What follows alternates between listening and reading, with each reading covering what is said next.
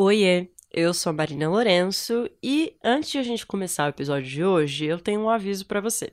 A Carolina Moraes, que apresenta o podcast junto comigo, entrou de férias. E por isso a gente vai ficar sem a voz dela pelas próximas semanas. O ano é 1998 e o clima é claustrofóbico. Uma menina com um rosto de dor, agachada no chão, tenta descansar a cabeça na cama em um quarto virado do avesso. A poltrona está tombada de um lado e uma jarra d'água está apoiada no chão. A garota está com um uniforme escolar e tenta lidar com dores no corpo todo. Ela ergue a saia com as mãos e encaixa o quadril numa tigela. O que se sente ao ver a cena é o calor e o cheiro do suor em um corpo exausto.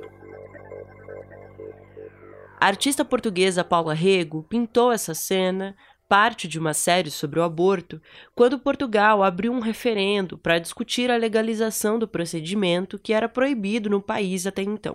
A pintora, que morreu neste ano, contou em entrevistas que fez essas obras de arte como uma resposta às leis anti-aborto. A ausência de sangue nesses quadros era proposital.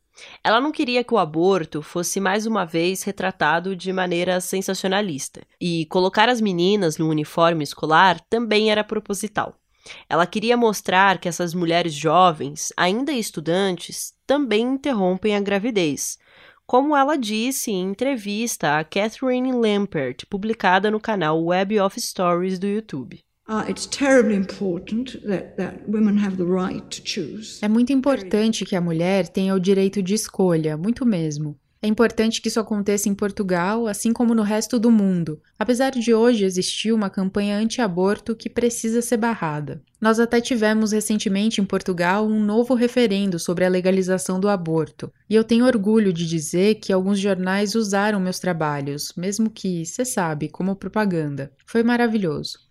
Retratos de aborto eram uma raridade nas artes visuais quando Paula Rego realizou esse projeto. Mesmo sendo uma prática comum no mundo todo e parte da discussão política, a interrupção da gravidez é um assunto que por décadas ficou invisível em galerias, museus, cinemas e páginas de romance. Mas, nos últimos anos, as nuances que a artista portuguesa explorou na série Aborto vêm ganhando mais contornos na cultura mais obras sobre o assunto estão sendo produzidas e outras que circulavam à margem do mercado de arte estão sendo adquiridas para acervos de grandes museus.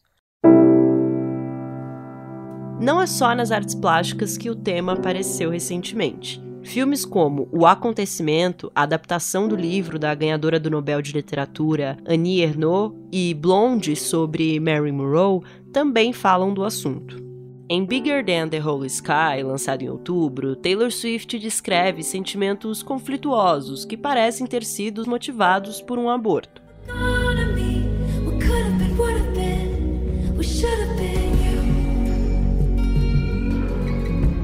No último fim de semana, a cantora Phoebe Bridges falou sobre interrupção de gravidez durante o show que fez no festival Primavera Sound em São Paulo. Ela disse aos fãs que já fez um aborto e que todas as mulheres deveriam ter acesso à interrupção da gravidez legalizada. Em seguida, tocou Chinese Serolai, música que dedicou à luta pela legalização do aborto.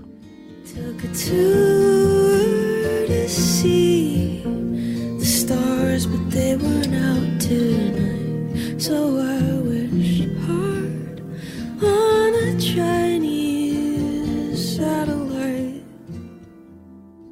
Um dia antes de Bridge se apresentar no Primavera, ela e a cantora Meg Rogers relançaram um dueto que gravaram de Iris, de Google Dolls, para arrecadar dinheiro a uma instituição de caridade que oferece viagens a países onde o aborto é legal, assim como hospedagem e alimentação a mulheres que desejam interromper a gravidez. A canção ficou disponível para download pago por 24 horas. Bridges disse que a ação arrecadou mais de 74 mil dólares. No episódio de hoje, a gente discute por que a interrupção da gravidez tem aparecido em produções culturais após décadas de silêncio. quais são as artistas que retratam o aborto em obras históricas e qual a perspectiva das artistas contemporâneas sobre representar a interrupção da gravidez em seus trabalhos.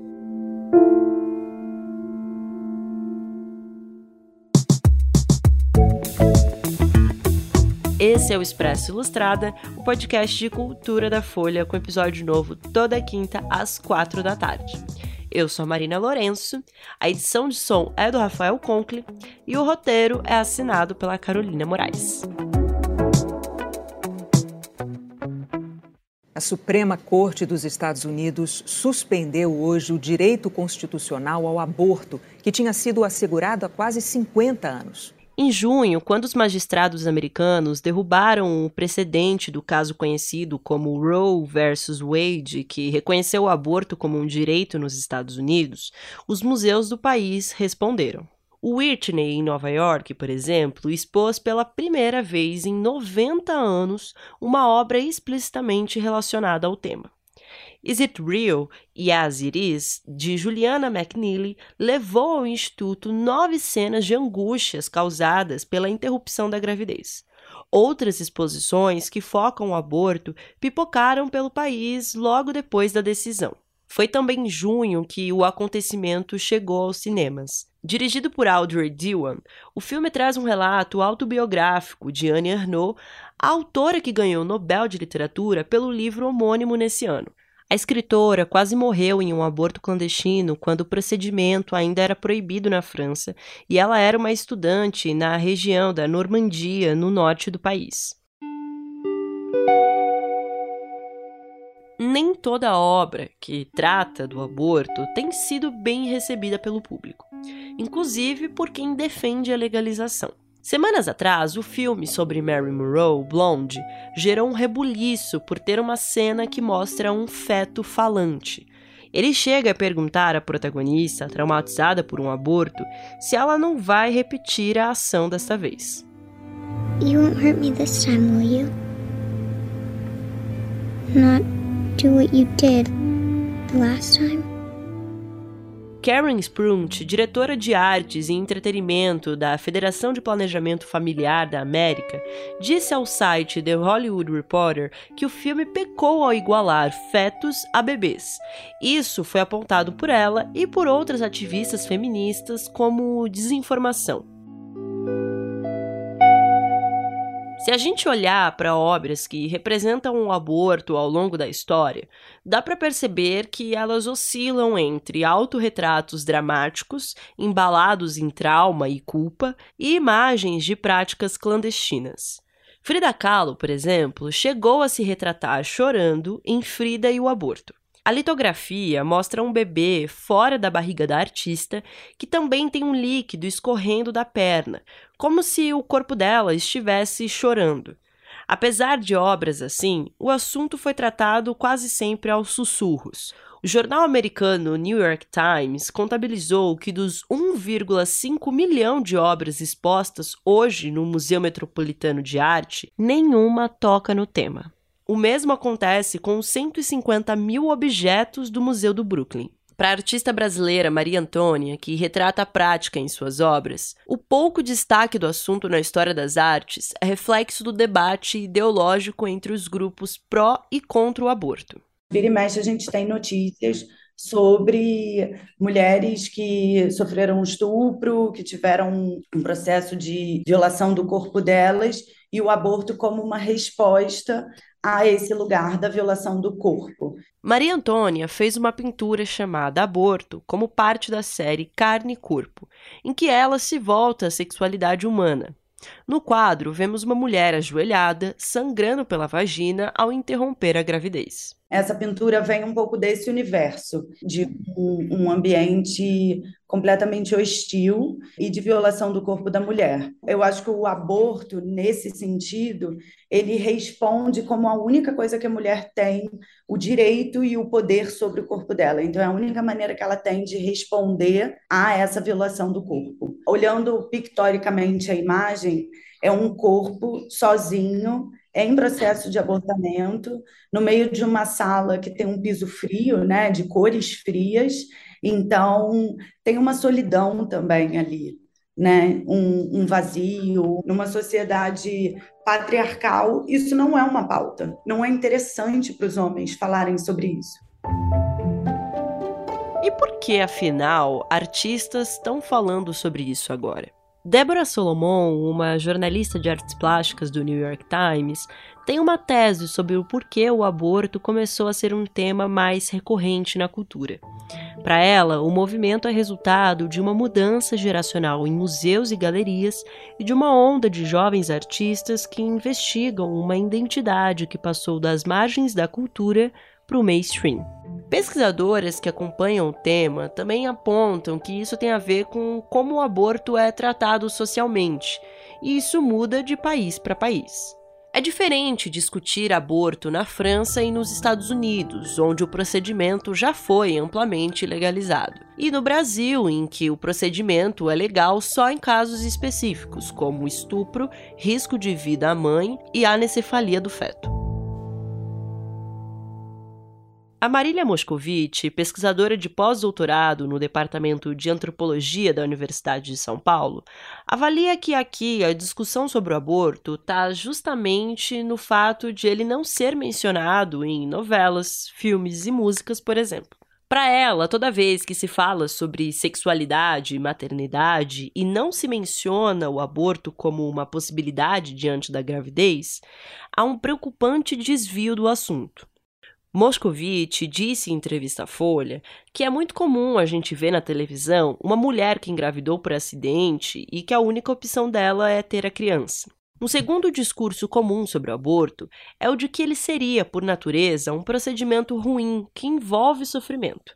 Tudo isso, para ela, é consequência da criminalização da prática. No Brasil, esse cenário é agravado na tentativa de coibir casos em que o aborto já é legal. Por exemplo, em setembro de 2020, Damares Alves, ex-ministra da Mulher, da Família e dos Direitos Humanos, agiu para impedir que uma criança de 10 anos que engravidou depois de ser estuprada pudesse realizar um aborto legal. Uma reportagem da Folha revelou que a então ministra montou uma operação para tentar transferir a criança do Espírito Santo para um hospital em São Paulo, onde ela aguardaria a evolução da gestação e teria o bebê, apesar do risco para a vida da menina. Damares comentou que era contra o aborto numa entrevista para o programa do Pedro Bial da TV Globo. Eu concordo de que nós temos que lutar para salvar as duas vidas sempre que possível. E eu discordo do procedimento do doutor Olímpico nessa menina de 10 anos da forma como ele fez. Nesse contexto de ataque a direitos garantidos por lei, a artista brasileira Leta Valente já teve a obra Marque um X para cada aborto que você já fez barrada em galerias, que, segundo ela, afirmaram temer uma repercussão negativa do tema. Como sugere o nome, a obra convida visitantes a escreverem um X no mural branco para cada aborto que já tenham feito durante a vida. Eu tenho meu, meu mural do aborto lá, e às vezes ele já começa com 3x, porque eu fiz três abortos. Eu falo isso porque eu acredito que é, é uma forma de, de cura também. Porque tem muitas mulheres vivendo essa situação, e porque o silêncio é uma forma de controle da mulher, né? O medo é uma forma de controle muito forte. Então, mas já aconteceu de virem no meu perfil falar três, mais três também, vocês estão querendo, sabe? Ainda assim, na primeira exposição do mural, mais de 260 mulheres escreveram um X na obra. Inclusive fora da área do demarcada, né, que acabou os quadradinhos e as pessoas continuaram marcando fora. Foi emocionante porque dispara um monte de de hoje se fala né sobre aborto. Acho que para mim essa minha função de falar sobre isso é uma coisa que atravessa minha vida define minha vida completamente né? A dificuldade de concluir a educação de ter como possibilitar para minha filha um ambiente saudável para crescer né? Toda a precarização que você se vê assim os vários X marcados na obra vão na contramão daquilo que a ouviu de alguns galeristas que afirmaram que o assunto é de fórum íntimo e nada tem a ver com o ambiente do museu. Todo o trabalho de arte ele é construído pelo observador também. Você projeta no trabalho suas visões de mundo, suas experiências, tanto que, né, vai ter gente que vai se comover com a coisa, tem gente que vai se comover com outra, ter gente que não vai se comover. Agora, com o aborto, com esse trabalho fica mais nítido, porque a pessoa de fato vai lá, a mulher vai lá marcar, então é disparador de uma, uma porrada de conversa, já teve mãe marcando na frente de filho, que não sabia e que disparou uma conversa, já teve mãe marcando com o filho no colo, com um bebezinho no colo, que não é um contrassenso, porque as mulheres elas têm que poder escolher o momento de ter essa criança. A política de criminalização do aborto também está atrelada, em certa medida, à criação de obras sobre o assunto. Annie Arnaud, no livro O Acontecimento, narra a dor de ter o útero perfurado por cateteres, ela também conta que um médico arrogante disse que lhe tratou mal porque pensou que ela era uma cidadã pobre. Para a autora, a experiência dela sobre o assunto só se tornou um livro porque o aborto foi legalizado na França. No livro, a escritora diz ainda o seguinte: é justamente porque nenhuma interdição pesa mais sobre o aborto que posso, deixando de lado o senso coletivo e as fórmulas necessariamente simplificadas impostas pelas lutas das mulheres dos anos 70, enfrentar na sua realidade esse acontecimento inesquecível. Este episódio usou áudios da TV Globo e do canal do YouTube Web of Stories. Mas fica por aí que ainda tem as dicas da semana.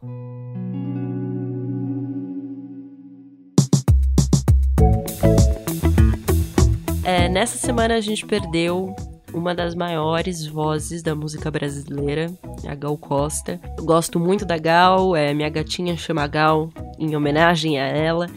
É, eu queria indicar o texto que o Lucas Breda fez de análise para Ilustrada, é, em que ele fala um pouco sobre como a Gal se tornou né, a grande cantora do país é, qual a relação dela com o João Gilberto, como eles se conheceram e como isso foi definitivo para a carreira dela, é, como a cantora foi da bossa nova pro tropicalismo e como ela se tornou uma marca do tropicalismo, sendo aí depois ela até ficou conhecida como a musa da Tropicália, né?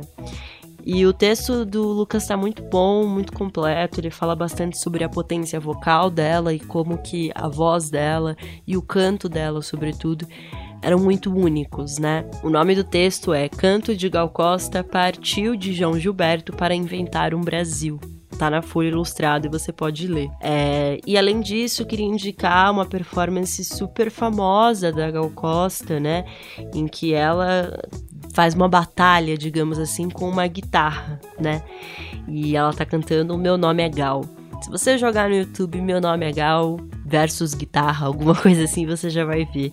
É uma performance lindíssima, belíssima. A gente vê ali os alcances dos, é, vocalizes agudos, bem agudos que ela faz e tão marcantes. Então fica aí de dica da semana, o vídeo, o texto e viva a Gal Costa, que é sempre eterna. Esse é o Expresso Ilustrada, o podcast de cultura da Folha com episódio novo toda quinta às quatro da tarde.